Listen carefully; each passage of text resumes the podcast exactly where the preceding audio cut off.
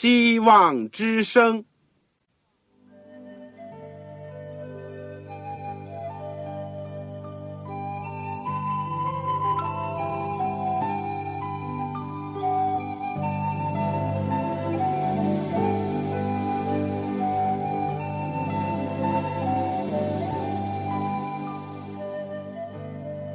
各位听众朋友，各位弟兄姐妹，欢迎您收听信徒培训这个节目。教会的兴旺，不单表现为人数众多，更要求教友的素质好。为了使教会真正达到人丁兴旺，有灵性健壮，希望之声特别为广大的信徒制作了信徒培训这个节目，满足主内同工同道的需要。信徒培训由黄牧师主讲，将有多种课程推出，欢迎弟兄姐妹们踊跃参加。下面我们就把节目时间交给黄牧师。各位亲爱的弟兄姐妹、组内的同工同道，呃，所以在收音机旁边的朋友，你们好。先在组里面向你们问安。我们谢谢主。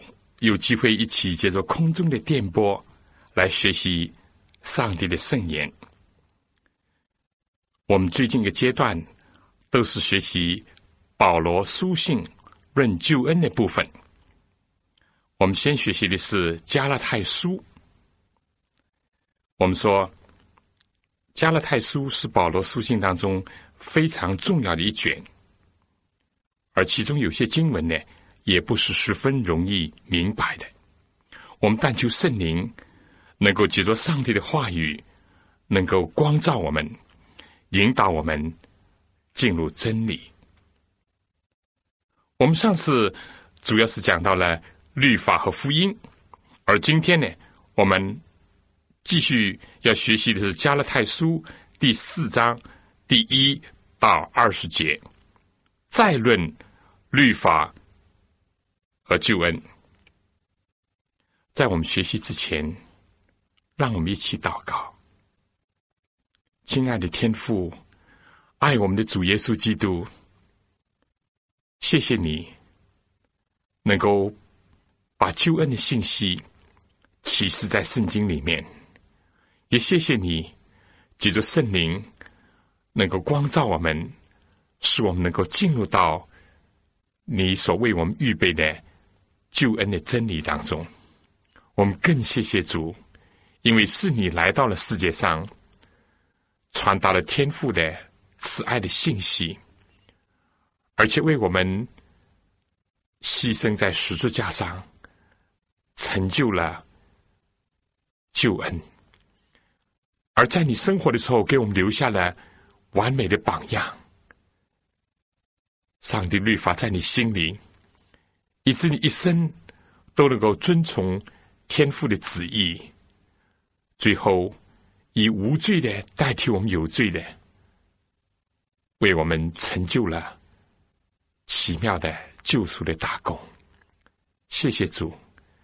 今天我们在学习保罗书信的时候，求你光照感动当日使徒的圣灵，今天也帮助我们开我们的心窍。让我们明白，我们如果有什么错误的，求你纠正我们；如果我们所领受的是从你那里来的，求主能够建立。求主祝福每一位弟兄姐妹，每位同工同道，让我们都能够按照正义分解真理的道，用生命的粮喂养自己，也喂养其他的羊群。我们短短的祷告，感谢，奉靠主耶稣基督的圣名。阿门。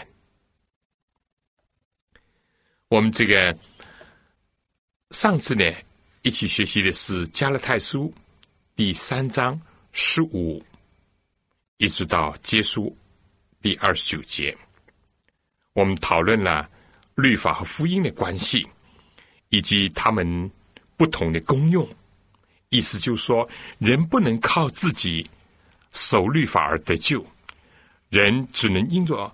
信心凭着上帝的应许，接受耶稣基督和他的福音，这样才能得救。不认识圣经的教导，不认识亚伯拉罕的榜样，或者是人类的经验，也包括了加勒泰信徒的经验，都告诉我们这一点。唯有基督是我们信仰的中心，人不能靠着自己的力量或者是功劳去换取救恩，或者是解决罪和得救的问题。我们上次也已经指出了，这里的律法呢，不单单是指着摩西的译文律法，也就是那些献祭的条例，更加是指着道德律十诫所讲的。人不能靠着遵守献祭的条例而得救，必须要借助这献祭的条例，用信心来仰望要来的救主耶稣基督。同样的，人也不能靠着遵守十条诫命而得救。人作为自己来讲，根本无能为力去遵守上帝的话语。人一定要这样做的话呢，就好像是顶着需求做戏，吃力不讨好。到头来还是被律法定为有罪。那么有什么办法呢？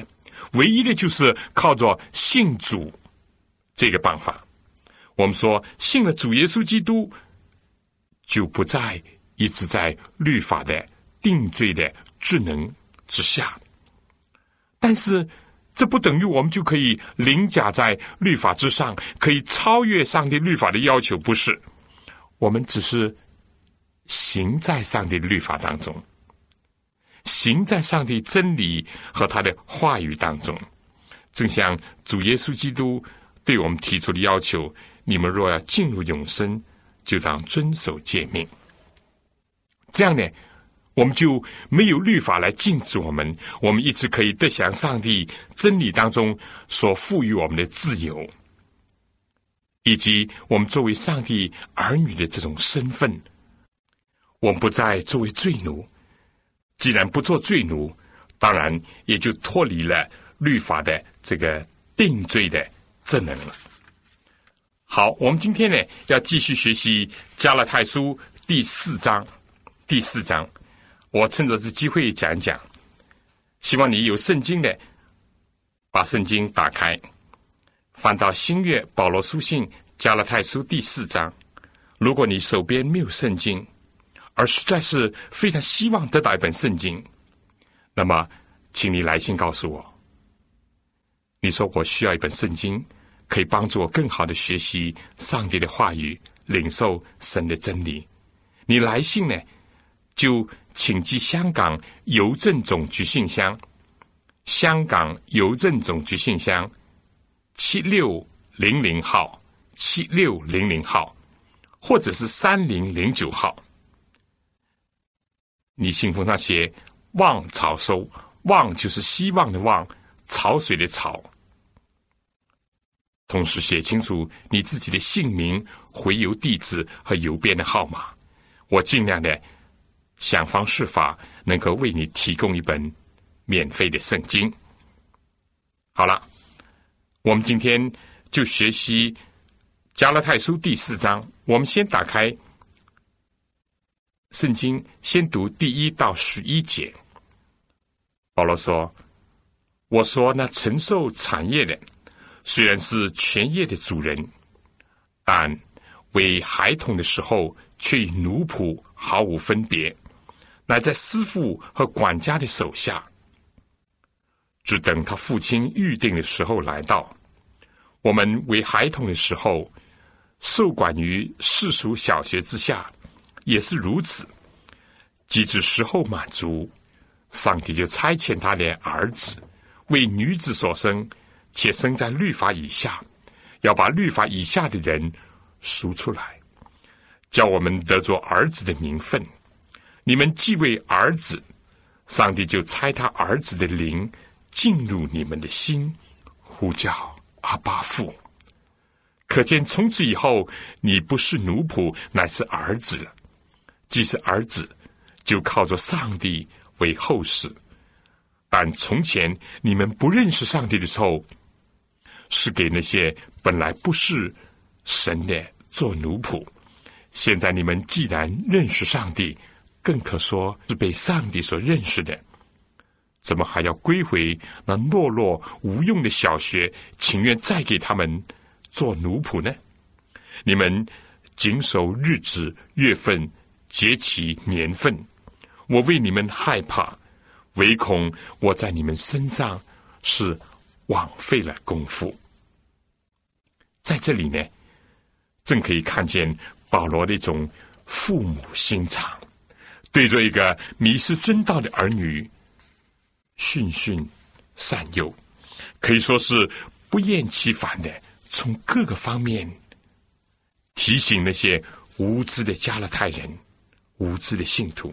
意思就说，他们受了迷惑，处在一种麻木的状态当中的一些信徒。第四章第一节是接着上一章的最后一节说：“你们既是属乎基督，就是亚伯拉罕的后裔。”是照着应产业的。保罗在这里说：“让我再一次这样讲。”他就加以引申和发挥。即便是承受产业的，但是呢，他如果不是到了法定的年龄，他还是在保护、看管、监督之下。从某种含义讲呢。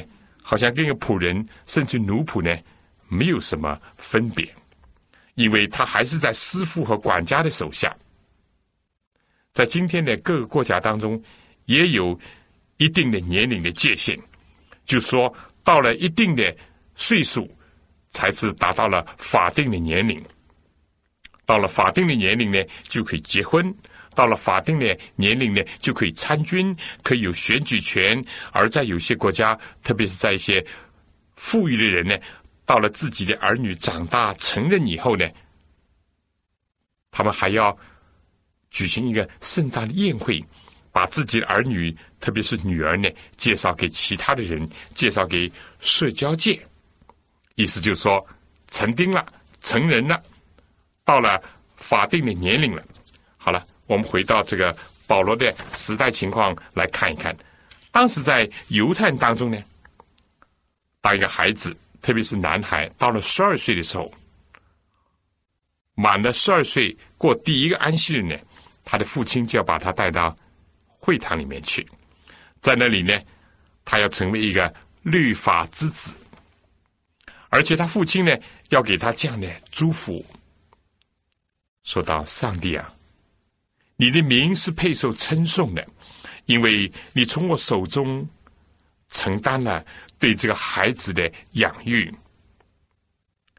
管教的责任，而这个孩子呢，也要做一个祷告，说：“我的上帝和我列祖的上帝啊，在这个庄严神圣的日子里面，就是标志着我从童年进入到我成人的时候，我谦卑的。”举目仰望你，而且真诚的、信实的表示，从今以后我要守你的诫命，而且承担我对你所有的责任和义务。所以，对犹太人的孩子来讲，十二岁是一个生命当中一个重要的这个分水岭，好像一夜之间他就成为一个成人那样。在这里呢，我们不难记起。耶稣在十二岁的时候，他的父母把他带到耶路撒冷去。这段记载，关于耶稣的童年的记载呢，可以说在圣经里很少，但圣经呢却留下了这样的一段，就是说到耶稣呢，他就这个逗留在圣殿里面，坐在那些律法师面前，而且呢一问一答，充分的显示出他是比一般的孩子呢。进入到成年的时候，更加的稳重，更加的敏锐，更加的有才智，而且呢，他的心思也是更加的属灵。在这个背景下，我们也更加容易的理会耶稣在他的母亲责怪他的时候，他所回答的话：“岂不知我应当以我父的事为念吗？”这里面既包含着耶稣知道他自己已经是成人了，而且他更加知道。他在天父上帝面前，他有承担的责任。犹太人是这样，希腊人怎么样呢？也是这样。一个希腊的孩子要在他的父亲的照管下，一直到七岁，从七岁到十八岁，然后呢，按照这个雅典人的习惯，就把他们当中长大的孩子呢，分在十个部族里面。但在这之前呢，他们要举行一个宴会，孩子要把怎么样这个长的头发呢剪掉，供奉给神明。到了罗马时代，罗马的律法呢也是这样的规定。孩子虽然没有一个非常固定的年龄，标明他的成人期，但一般都是在十四岁到十七岁之间。到了这样的年龄呢，就有一个庄严的一个神圣的宴会。这个孩子呢，本来是怎么样？是穿着罗马式的这种宽的衣袍的，但在这个衣服的下摆当中呢。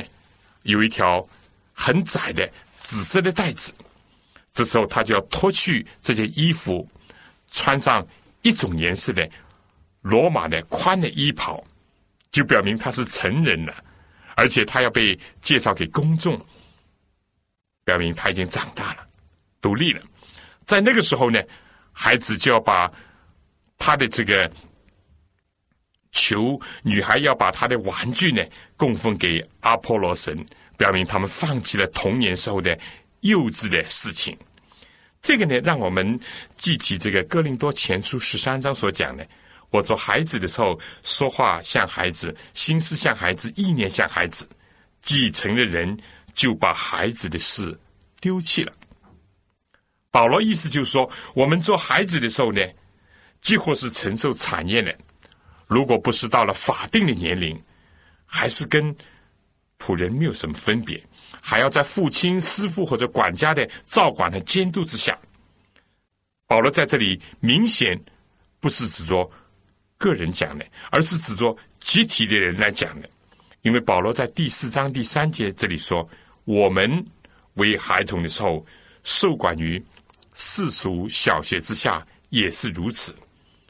即使时候满足，上帝就差遣他的儿子。”为女子所生，且生在律法以下，要把律法以下的人赎出来，叫我们得做儿子的名分。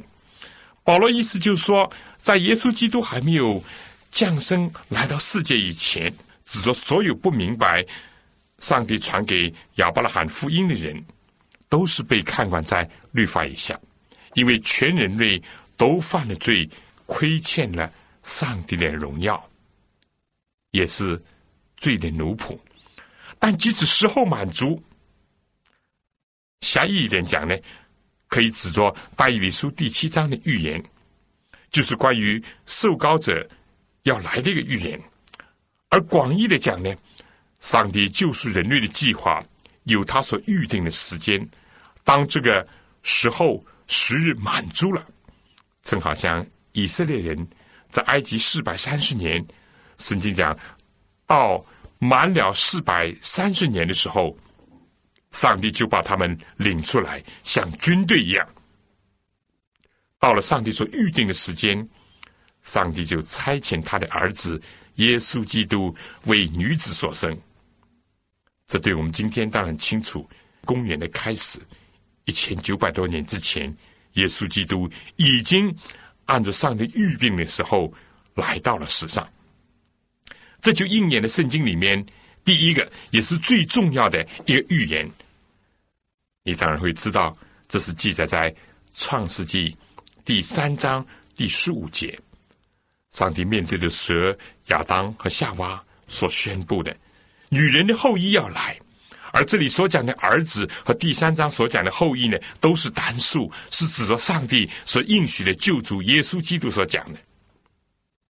上帝如果不道成肉身，不成为人，就不能完成救赎的计划，因为上帝是永生不死的。这个要代替人去偿付这个罪责，也就是要担负罪的公价，死亡呢？成为一个必然，所以耶稣基督必须要成为人，因为上帝是不死的，而人是会死的。进一步讲呢，保罗说：“且生在律法以下，上帝是无罪的，但为了救赎人类，上帝要让无罪的为我们成为有罪的，这样呢，他才能够担待我们的罪。第五节说要把律法以下的人赎出来，叫我们得着儿子的名分。耶稣只是为我们的缘故成为有罪，但他在世界上所度的三十三年的生活是毫无瑕疵的。正因为他是毫无瑕疵的，完全的顺从上帝的律法，遵行上帝的命令，讨他的喜悦，这样呢，他才能够把律法的意义，就是主耶稣基督自己所成就的意义，加在。一切信他的人身上，也就这样，他一方面既替我们做了替身，为我们死，同时呢，在他的生活当中又为我们留下了榜样。暑假是完全的，因为他为我们成为罪，而且替我们死，而他的榜样也是完全的。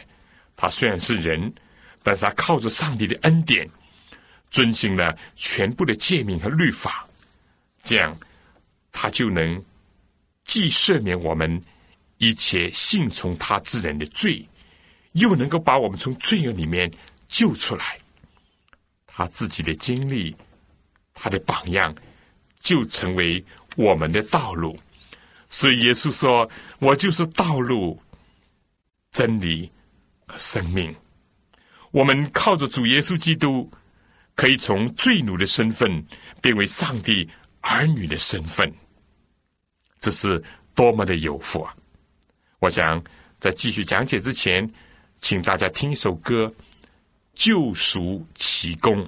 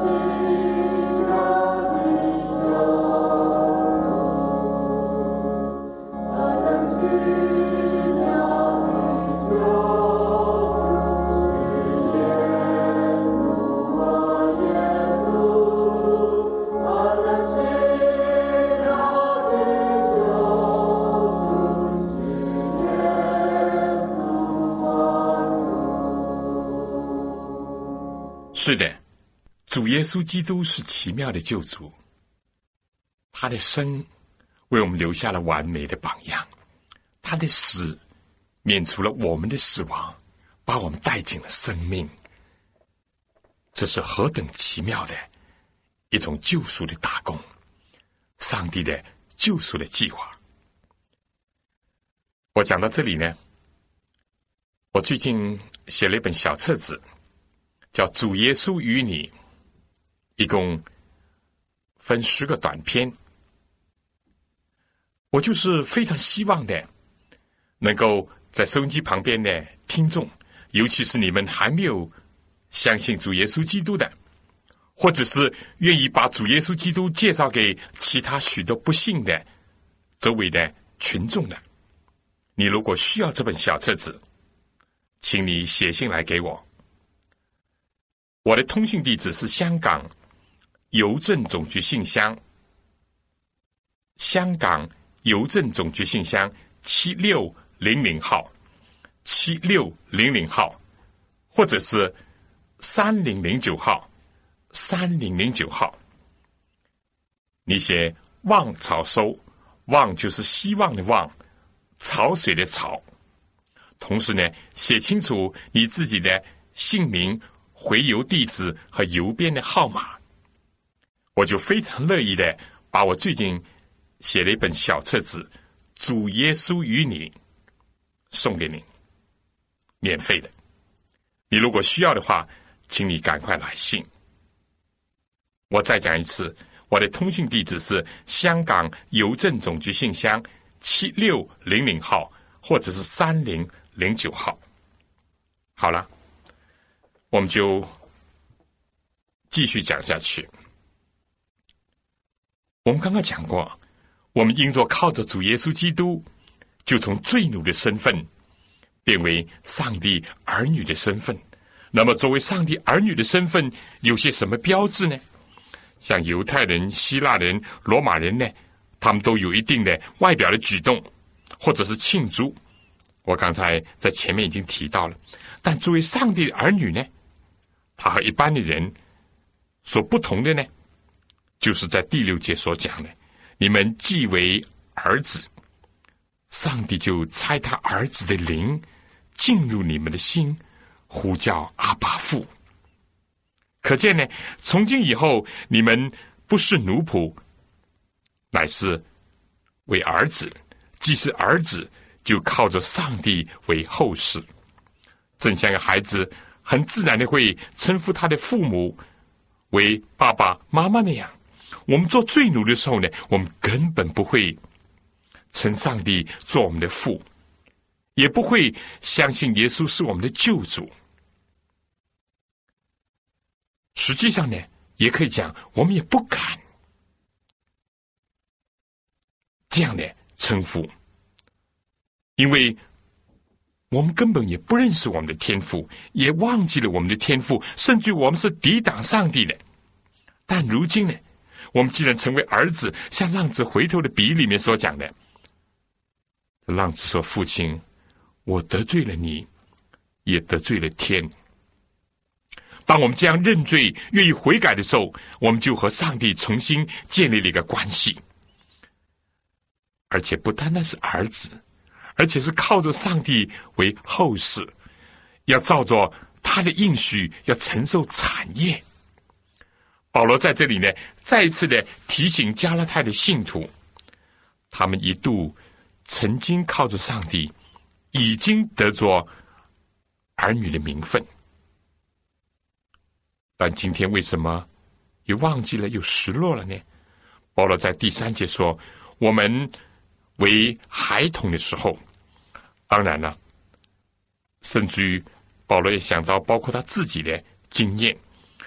到了第八节以后呢，他就转到：但从前你们不认识上帝的时候，是给那些本来不是上帝的做奴仆；现在你们既然认识上帝。”更加可以说是被上帝所认识呢，怎么还要归回那懦弱无用的小学？情愿再给他做奴仆呢？你们谨守日子、月份、节期、年份，我为你们害怕，唯恐我在你们身上是枉费了功夫。保罗讲到这里呢，又回到他的大主题，意思就是说，人如果想要靠着自己来遵守一些什么规条、法则，或者依从世界上的小学，那么这些都是懦弱无用的，都不能使人脱离罪恶，不能使人得救，更加不能承受。不论是守犹太的规条，或者是外邦的其他的异教的风俗习惯，都不行。唯有靠着基督耶稣的救赎，我们的身份呢就会改变，而且我们必定会得着所应许的产业。靠自己，靠别人，结果只会落到一个被奴役的地步。就是说，做罪恶的奴仆，做自以为意的奴仆，既是徒劳无功，更加是吃力不讨好，永远不能守权规条，而只能感觉到自己是在劳苦担重担。这样的心理，不是跟做奴仆的一样吗？他没有一点的自由，没有一点的释放，没有一点的快乐，没有一点的享受，只感觉到无可奈何，必得要去做，而且越是这样想，就越辛苦，越劳累。当时加勒泰的信徒是受了一些各礼派，也就是受了一些犹太律法主义者的影响。这些人呢，非但自己和上帝恩典。隔绝了，而且还要拖人下水。自己因为不接受上帝的方法，而不能得蒙上帝的喜悦，却要使得已经蒙了上帝悦纳的加拉太的信徒呢，也走回头路，去谨守一些人为的日子了，或者一些节期了，或者是约书了，守一些。人为的，甚至是宗教的传统的法规，妄想用这个来解决罪恶的问题，以为这样就可以得蒙上帝的喜悦。他们甚至于以此来夸耀，作为自己的意义，这是非常可怜也是可悲的。当时这派格里格里派的人就说，所有人。如果要得救，都要受割礼。不管是我们亚伯拉罕的后裔，或者是你们要加入到我们当中呢，都要先受割礼。如果不受割礼，就不能够得救。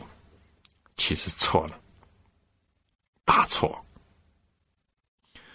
所以保罗讲到这里呢，就感觉到很痛心。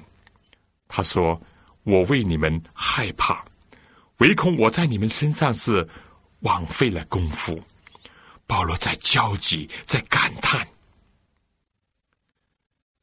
保罗又转换了他的话语和口气，非但他用这个辩之以理，而且呢，保罗诉之以情。接着，保罗讲：“弟兄们，我劝你们要像我一样。”因为我也像你们一样，你们一点都没有亏负我。按照福音讲，保罗是用福音，而且是在痛苦当中生了加勒泰人。但现在呢，他把那些犯错误的、远离真道的加勒泰人看作是自己的弟兄。保罗回想到当初他在加勒泰人中间的种种美好的情景，他已经忘记了自己的所受的羞辱、凌辱和痛苦，他只是追忆着那些美好的事物和加勒泰信徒的一种良好的表现。保罗一方面辨明自己没有亏负他们。因为当时有些不怀好意的假教师，在加勒泰人和保罗之间呢进行挑拨离间、毁谤、重伤保罗。保罗说：“我一点都没有亏负你们，当然，你们也没有亏负我。只是按照肉体讲，保罗今天痛心的，不是感觉到他自己受了什么亏负，而是感觉到主的恩典受到了亏负。他痛心的，更加是加勒泰人自己受到了亏损。”第十三节说：“你们知道，我头一次传福音给你们，是因为身体有疾病，很可能是保罗患病，所以呢就不能继续的前进。但是呢，也正像我们常讲的，坏事可以变成好事，万事都互相效力，叫爱上的人得一处。因为保罗生病，不能继续往前行呢。”结果呢，使得他自己，尤其是加勒泰人蒙福了。上帝就把保罗留在加勒泰，以致他可以把福音传给那里人，甚至于可以有更长的工作的时间。保罗说：“你们为我身体的缘故受试炼，没有轻看我，也没有厌弃我，反倒接待我。”如同上帝的使者，如同基督耶稣。保罗不是不念旧情，相反，他想到过去信徒对他的种种深厚的感情，他就更加的爱他们。哪怕今天他们是在错误当中，传道人有的时候固然有些痛苦的经历。当他被世俗的人所误会，当他被信徒用一般的标准去衡量他的时候，显出有这样的不足或者那样的不够。以今天来讲，啊，有人说这个呃传道人没有学位啦，啊，出身不怎么样好啦，或者身体不很强壮啦，甚至说他的才干也是普普通通啦。甚至有人还批评：“哎，这个传道人外貌也不怎么样的，呃，帅了。”结果传道人被藐视，受排挤，遭到种种的痛苦。但是，我们知道，在更多的情况当中，在信徒传道人之间有一种水乳交融的感情。有一种真挚的爱，而当初加勒泰信徒呢，也是这样来对待保罗的啊，天使一样。他们看不见保罗的软弱，只看见他的光明美丽的地方，接待他，甚至像耶稣基督那样。弟兄姐妹，同工同道，讲到这里，我们可以反省一下。我们教会目前的光景是如何？信徒和传道人之间的关系又如何？是彼此扶持、相亲相爱呢，还是传道人不顾教友弟兄姐妹的灵性的需要，以及种种的痛痒？而一般的信徒呢，也非但是不领受传道人的辛苦劳碌。或者是传道人时常在主面前为他们的灵魂在不断的拘牢、不断的带祷，而只是批评：哎，他讲道不好了，他这个不行了，那个不够了，或者又他家里又如何了？只是点点出出的。我们的光景是这样吗？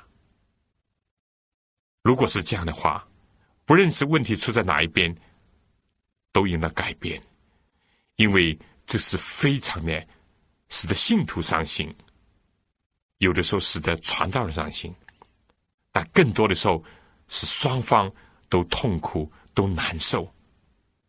更加不要忘记，最难过的是主耶稣基督，因为传道人是他的仆人，教会的教友是他所拯救的对象，是他的儿女。他只希望他们能够彼此的通力的合作，互相的支持，彼此的带导，互相的关怀，而不是怎么样离心离德，而不是彼此的猜疑，彼此的排斥。我应该说，今天在某些教会出现这个情况，求主怜悯，求主能够改变。我相信保罗在这样讲的时候，他的心情是非常的沉重，也非常的痛苦。他倒不是想到自己被人亏负有什么了不得，做一个父母的。他往往想到的是儿女切身的利益，真正的利益。保罗想到的是教友所受的灵性的亏损。保罗用这些动情的话来激励他们。除了保罗在前面用很裸切的、很理智的、很有说服力的。神的话语来告诉他们：你们走回头路是错了。保罗再用这段经历，就是他当初怎么样传道给他们彼此之间内度的关系，来让他们勾起一个美好的回忆。保罗说：“你们当日所夸的福气在哪里呢？那是你们若能行，就是把自己的眼睛。”弯出来给我，也都情愿。这是我可以给你们做见证的。当初的日新爱心，今天付之东流。这一方面给我们一个教训：一个人真正的感情，必须建立在真理的基础上，否则话是没有根基的。今天在有些团体、有些教会。有些角落彼此人来人往，好像很热络啊，吃吃喝喝，你请我我邀。但其实如果不建立在真理的感情上，不是彼此利用，就是互相的所谓吹吹捧捧，或者就是稀里糊涂的过日子，这是没有价值的，是经不起考验的。这就好像是土浅的石头地上的种子，很容易发芽生长，但是。太阳一出来就枯萎了，因为没有根，遇到一些考验，彼此之间的关系遇到一些挑战，马上就消失了。我们说，传道人跟信徒之间应当有很深的感情，信徒跟信徒之间也应当有深切的彼此相爱的感情。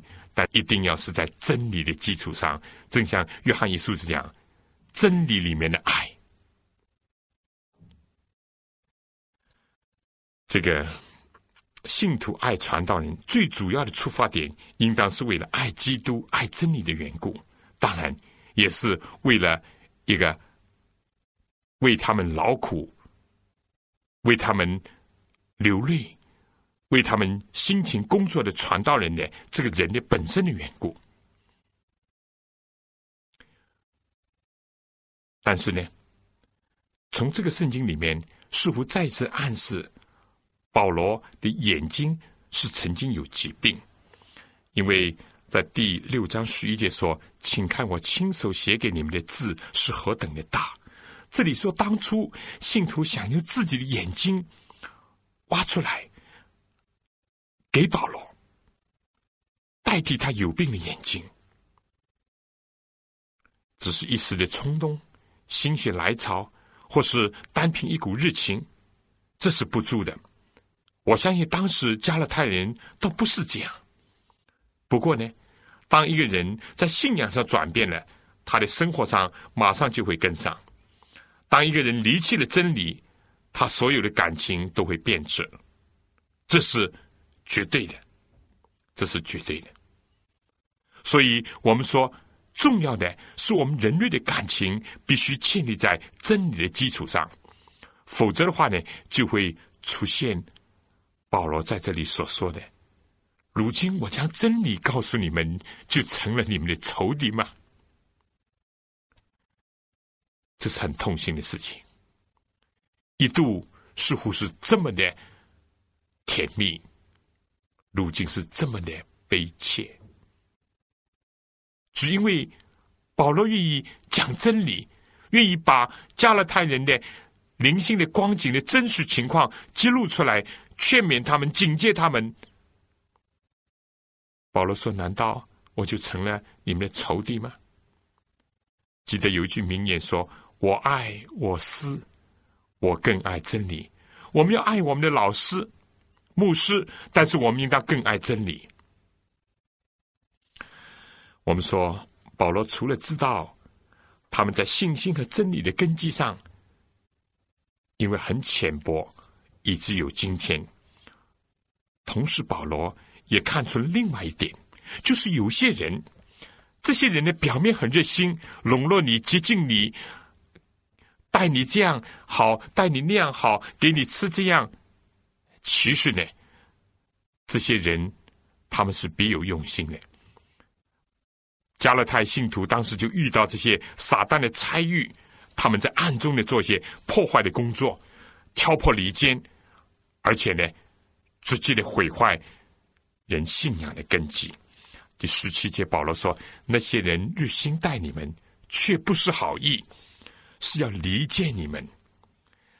原文呢，是把你们关在外面，关在基督的恩典之外，叫你们。”也热心的待他们。有人热心待你，他想回报，单单这样还不算，他背后还有更深的目的，他要离间你跟另外一些真正关怀你的人的关系，这是值得警惕的。这在今天的教会当中也同样的出现，至于在外界、在社会、在团体，我不去讲它。教会里面也必须要发扬的是正气，坚持的应当是真理，感情应当建立在真理的基础上，在磐石之上。没有感情，彼此很冷淡，彼此很疏远，那是不好的。但是如果是一种世俗的热情，世俗的一种关系，同样是经不起考验的。保罗加了一句。在善事上，常用热心待人，原是好的。我们记得这句，在善事上常用热心待人，原是好的。但是在热心的现象后面呢，我们必须要加以分析。有些人对你很热心，似乎很关怀你，很照顾你，但是可能是黄鼠狼拜年，不怀好心。或者是要达到挑拨离间的一个目的，或者呢，希望你回报他，在你被他的日新的假象迷惑以后，他甚至可以控制你、左右你。在社会当中有这现象不奇怪，但在教会当中，千万要防备这个，因为撒旦就是这样的，要来破坏上帝的工作，要引诱门徒，要伤害。真挚的传道人的心。讲到这里，保罗说：“我小子啊，我为你们再受生产之苦，直到基督成型在你们心里。”啊！上帝在基督耶稣里面，借着他的救赎重生我们；上帝也借着传道人，借着他的话来重生。信徒，保罗在这里说：“我情愿好像生孩子那样受一次痛苦，再受一次痛苦，希望基督能够成型在你们的心里，基督再一次的诞生在你们的灵魂里面。奇的恩典，耶稣基督为我们受过了这一切。保罗那效法基督的使徒，也为加勒泰人受过了这一切。”我想，在我继续讲之前，请大家再听首歌《奇恩典》。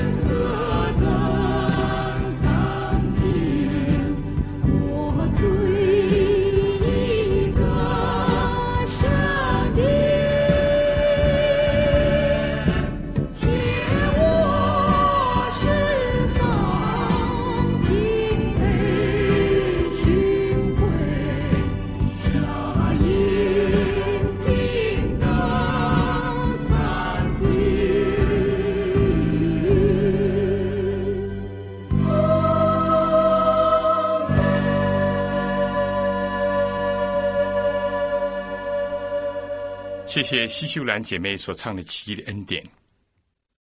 是的，一度加勒泰的信徒得到了主的恩典，因着自己软弱，因着一些假教师的诱惑，失去了主的恩典。保罗说：“我的眼睛有病不要紧，只是你们属灵的眼睛不能模糊，更不能瞎掉。”所以保罗在这里就。讲到他们失去了上帝恩典，离弃了上帝的生命。同样的，什么时候我们要是靠自己，或者是夸耀人，或者是倚仗人的时候呢？我们就是和上帝的生命就分离了。不过保罗不灰心，也不丧胆，基督的爱在他的心里激励着他。一群属灵上无知的、被人诱惑的、又麻木不仁的危险的信徒。保罗都看他们是自己的儿女。保罗说：“我愿意再为你们受生产之苦，直到基督成型在你们心里。”亲爱的同工弟兄姐妹，这里面给我们做传道人的有很大的启发和教育。第一，怎么样的工作才是牢靠呢？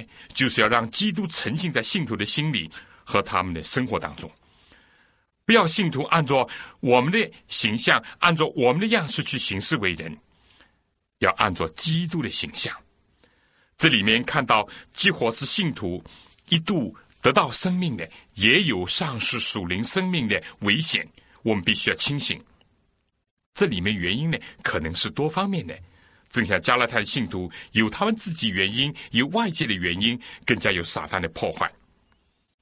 第二点呢，我们从这个课里面，我们可以体会到，传道人几乎面对着这种痛苦的，甚至感觉到是枉费了功夫、白费了光阴这种局面，也不应当灰心丧胆，应当因着基督爱的激励，再为着一个人的重生而居牢，而受苦。四章第二十节，保罗的话是多么的恳切！我把不得现金在你们那里改换口气，因我为你们心里作难。保罗作为父母的心肠是非常的宽大，但是所受的痛苦也非常的深刻。他知道他前面所讲的话，有的语气非常的重，但他完全知道他爱他们是何等的深切。保罗说：“如果现在我能够面对面见你们，或者我可以讲的更加的确切有力。但保罗说，以现在的光景下，我不知道还有什么比我所做的、所讲的能够更加的恳切了。弟兄姐妹，我想今天的经文让我们想到了许许多多的问题：我们和主的感情的问题。主这样爱我们，我们有没有伤他的心？有没有因着离弃他而使他难过？”第二，我们想一下，我们和传道人之间的关系，我们是敬重那些为主劳苦的传道人，还是喜欢听撒旦所传播的流言蜚语呢？于是就伤害了上帝的仆人的心呢。第三，作为传道人呢，我们要想一想，我们是怎么样对待那些犯错误的，甚至于属灵生命已经丧失的弟兄姐妹，一味的责备呢，还是见死不救呢？还是我们正面相看他们呢？还是像保罗那样，既活出了自己的生命，也呕出了自己的鲜血，愿意去挽回他们、拯救他们？第四点，我要说，我们必须要认识真理，顺从真理，这是非常的重要的。在这些重大的教义的问题上，不能含糊，不能混淆。人的得救是因着上帝的慈爱。是因着耶稣基督的恩典和他的应许，而绝对不是靠着自己的功劳来得救，更加不是靠着我做什么去占取。所以，我们今天必须要明白这一点。好了，今天的时间呢就差不多了，希望下次同样的时间，我们再在空中相会。愿上帝赐福给你，同时呢，我等着你来信，你有什么与我分享的？或者有什么问题需要发问的，我们共同来学习，共同来讨论。来信请寄香港邮政总局信箱七六零零号望草收。好了，下次再见，愿上帝赐福给您。